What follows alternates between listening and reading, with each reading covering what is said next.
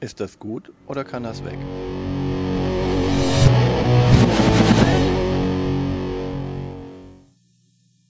Willkommen zu Fuchs und Bär. Ist das gut oder kann das weg? Mit Martina und Björn. In dieser Folge auf dem Prüfstand Scout. Wo selbst deine Handkarten Kunststücke machen. Die stellen sich auf den Kopf. Deswegen. So, aber nun zu den Statistiken. Scout ist 2019 rausgekommen bei Oink Games von K Casino. In Deutsch ist es äh, 2021 rausgekommen äh, in einer multilingualen äh, Ausgabe. Das heißt, äh, Scout können wir jetzt alle spielen. Das Rating äh, bei BGG, also bei Boardgame Geek, ist eine 7,6. Das ist für ein kleines Kartenspiel schon ganz schön viel. Warte, ist das die Liste, wo Doomhaven auf Platz 1 ist? Nein, das ist keine Liste. Das Rating ist die, ähm, sozusagen die Note, die man diesem Spiel gibt, von 1 bis 10.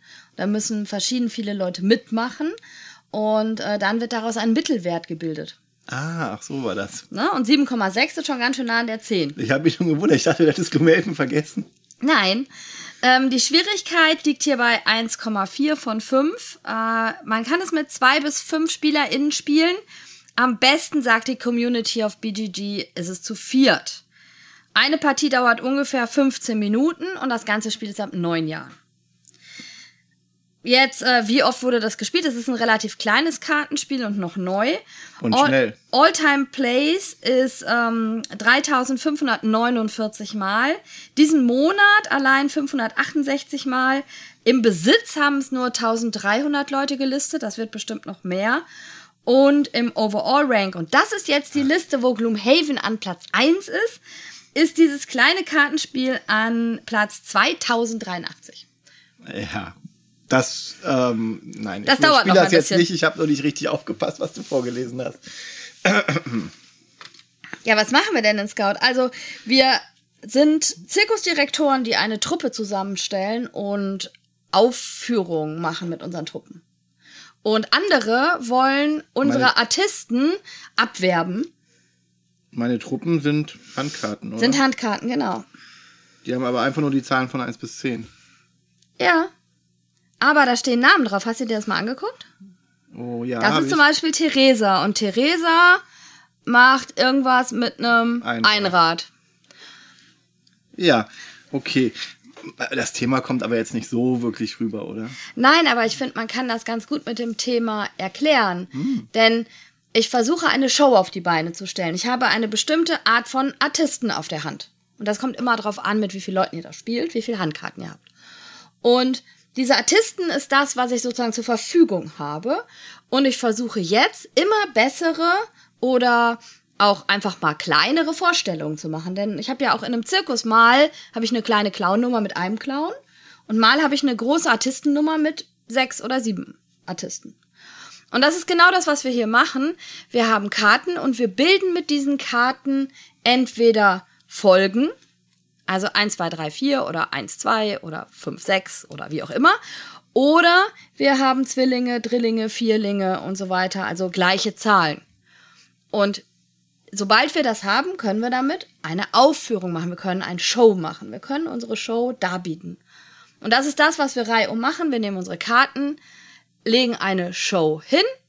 Derjenige, der dran ist, der Erste darf das, wie er möchte, darf irgendwas hinlegen. Und ähm, dann geht es so weiter. Denn Wir versuchen uns zu überbieten. wir versuchen uns zu überbieten. Und es ist so, dass eine Folge immer mehr zählt, wenn sie mehr Karten hat als das, was vorher da liegt oder sie höher ist. Also 1, 2, 3 wird gestochen von 2, 3, 4. Also wenn ich eine 1 habe, ist das ein Clown, der eine Nummer macht. Und wenn Genau. ich eine 2 lege, der nächste legt eine 2, das ist dann ein Sänger. Und der ist schon mal besser als der Clown. Es sei denn, äh, man macht zwei Clowns. Also zwei Einsen. Genau. Die werden dann besser als die. Zwei Clowns sind besser als ein Sänger. Was passiert mit den Karten, die ich jetzt äh, quasi überboten habe? Das sind meine Punktekarten, denn alles, was ich überbiete mit meiner eigenen Show, darf ich zu mir nehmen, sozusagen in meinen Zirkus und die lege ich hin und das sind meine Punkte. Also ich mache eine bessere Show als der, der vor mir und dann kriege ich die Punkte von dem. Was, wenn ich das nicht kann? Wenn du das nicht kannst, musst du versuchen, Artisten abzuwerben. Denn das bedeutet, du musst deine Hand verbessern und du kannst jetzt die Karten, die ausliegen, wenn wir zum Beispiel eine 1 und 2 haben, kann ich mir die 1 oder die 2 nehmen. Muss dafür aber demjenigen, der vorher die Show präsentiert hat, einen Punkteschip geben. Jetzt gibt es bei der Hand aber zwei Probleme. Ja, Also, wobei ein Problem und ein, ein, ein, ein Alleinstellungsmerkmal. Genau, es gibt nämlich was Besonderes an diesem Spiel. Dieses Spiel hat die Karten, hat verschiedene Nummern auf beiden Seiten der Karte. Also es gibt auch keine Farben. Es gibt nur 1, 2, 3, 4, 5, 6, 7, 8, 9, 10. Die sind zwar in verschiedenen Farben, aber es hat sonst nichts zu bedeuten. Und das Spannende ist hierbei, dass äh, ich darf die Reihenfolge nicht verändern. Ja. Ich darf Karten, wenn ich die nehme, dazustecken, wo ich will, also dazwischen stecken, um halt neue Pärchen zu bilden oder die auszubauen oder Straßen zu erschaffen. Und ganz am Anfang darf ich einmal überlegen, auf welcher Seite ich meine Karten spiele. Denn einmal hat die Karte zum Beispiel eine 9 und eine 6 oder eine 7 und eine 1. ja, das sind immer Und- so Pärchenkarten. Und ich entscheide dann, wie rum ich meine Hand spiele, aber nur komplett. Also da darf ich auch nicht sagen, ach, die ersten drei Karten nehme ich so rum, dann stecke ich die wieder anders. Das bedeutet, in dem ganzen Spiel versuche ich, meine Hand zu optimieren, um bessere Shows darbieten zu können. Und das ist wirklich, ähm, also dass, dass man die Karten nicht anordnen kann, das haben wir schon mal gesehen in anderen Spielen. Ja, ne? Bonanza hat das zum Beispiel. Ja, oder Das ist immer ganz schwierig, weil der, das Erste, was man macht, normalerweise, wenn man eine Hand auf der Hand hat, eine Hand auf der Hand hat, eine Kartenhand. eine ja. Kartenhand, sortiert man die. Ja. Das ist ganz schwierig, dass man das hier nicht darf. Das muss man auch immer direkt am Anfang sagen. Krass kariert hat das, glaube ich, auch gehabt. Ja. Ähm, ja, und hier kann ich dann einmal am Anfang entscheiden, einmal diese Entscheidung treffen, okay, gefällt mir die Hand so rum besser oder so rum besser. Die Karten sind immer links oben abgebildet, was ein bisschen schlecht für Linkshänder ist, habe ich mir sagen lassen. Ja, Aber ansonsten, ja, dann drehe ich entweder die Hand so rum und dann spiele ich damit. Und nehme mir Karten aus der Mitte, um meine Hand zu verbessern, gebe dann aber dem Gegner Siegpunkte. Oder ich spiele eine bessere Show. Genau. Wenn alle jetzt in einer Runde, also wenn ich es schaffe, eine solche Show hinzulegen, dass alle in der Runde mir meine Artisten abnehmen müssen, also eine Scout-Aktion auf meine Karten machen und sich von meiner Show Karten nehmen, dann ist das Spiel vorbei. Oder Die Runde. die Runde. Oder einer hat nach äh, seiner äh, Show-Aktion keine Karten mehr auf der Hand. Und dann gelten alle Karten, die ich noch auf der Hand habe, als Minuspunkte und alle Karten, die ich vor mir liegen habe, die ich äh, abgeluchst habe sozusagen, wie bei Abluchsen. Also manchmal kommt einem das ein bisschen vor wie Abluchsen. Ähm, dann äh, habe ich diese Punktekarten. Dazu habe ich ja noch die Punktechips, wenn äh, MitspielerInnen bei mir äh, Artisten abwerben. Und ich habe noch eine besondere Aktion. Einmal in der ganzen Runde darf ich ein Scout-Endshow machen. Das bedeutet, ich darf mir eine Karte nehmen und dann direkt eine Show legen. Also quasi ein Doppelzug einmal. Genau. Wenn man den nicht einsetzt, verfällt er. Genau, da kriegt man auch nichts für, wenn man den nicht einsetzt. Manchmal vergisst man den einfach. Weil man immer darauf hofft, noch den perfekteren Moment für diesen Doppelzug zu Ihr vergesst den. Ich habe den nie vergessen. Tja, Ja. Überraschend einfache, sage ich mal, simple Karten, die man trotzdem in der Anordnung so noch nicht gesehen hat. Auch mit diesem Kniff, die auf den Kopf zu stellen, nicht. Und habe ich mich gefühlt wie ein Artist, der Shows aufführt, jetzt wo du das nochmal erzählt hast, schon so ein bisschen. Ne? Also das Thema kommt so ein bisschen rüber.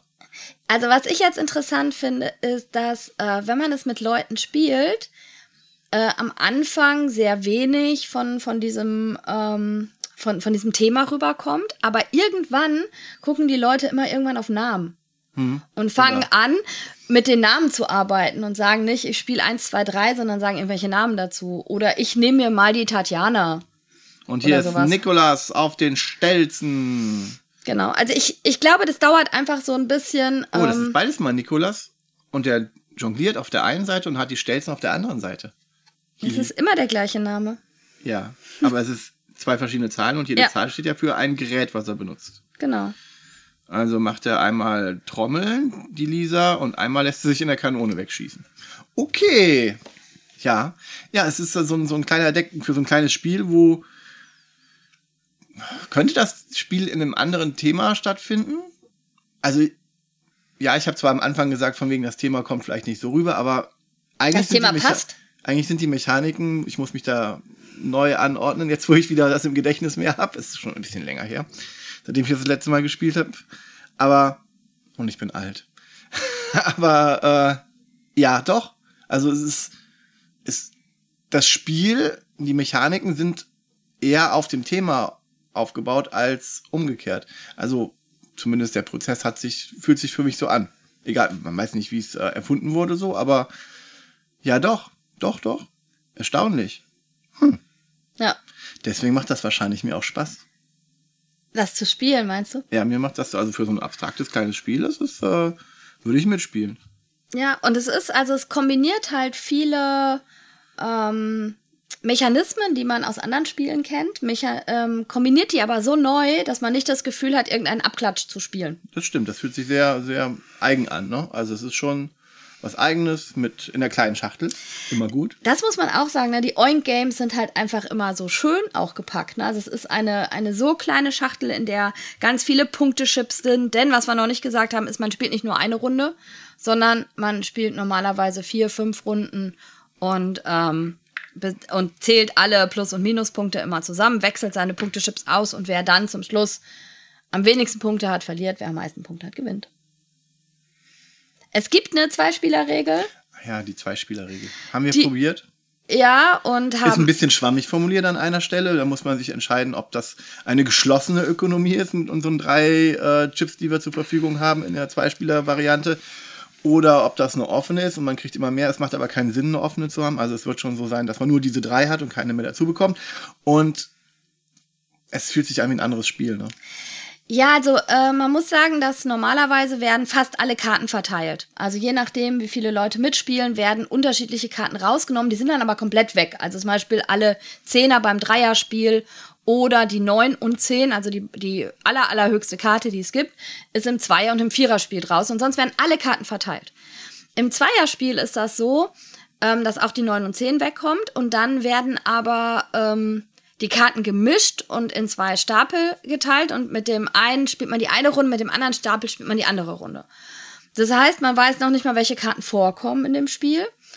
Und dann ist es so, dass die Scout-Aktion äh, muss bezahlt werden auf einmal. Und zwar nicht einfach, dass der nur einen Punktechip aus der Mitte kriegt, wie es äh, im Multiplayer ist, sondern ich muss von meinen Scout-Chips einen abgeben.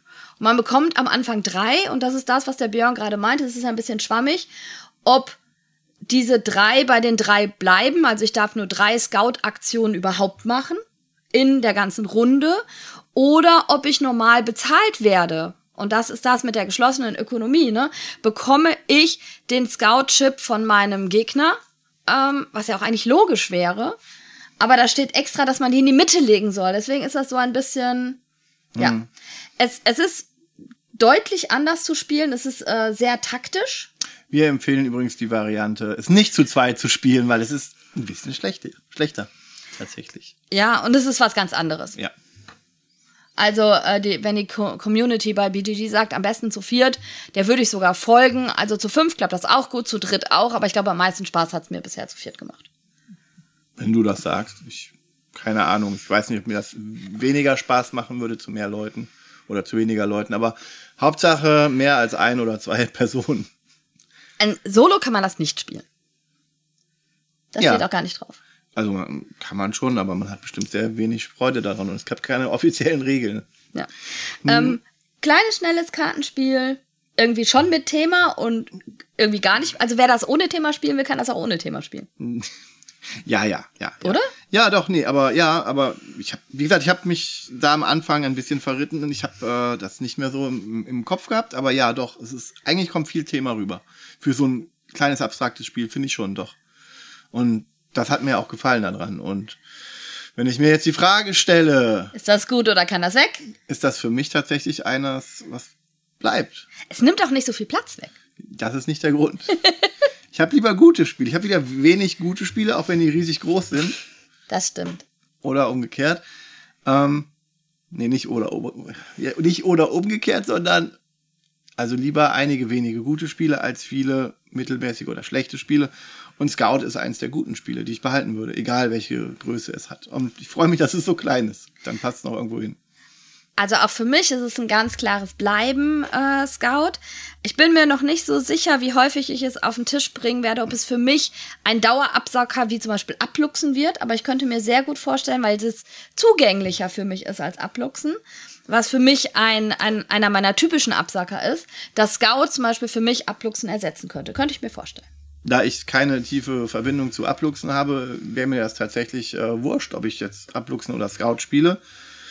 Gerade würde ich eher Scout spielen wollen. Ja, weil es auch noch Thema hat. Okay, also dann, bis zum nächsten Mal. Wenn es wieder heißt. Ist das gut? Oder kann das weg? Tschüss. Tschüss.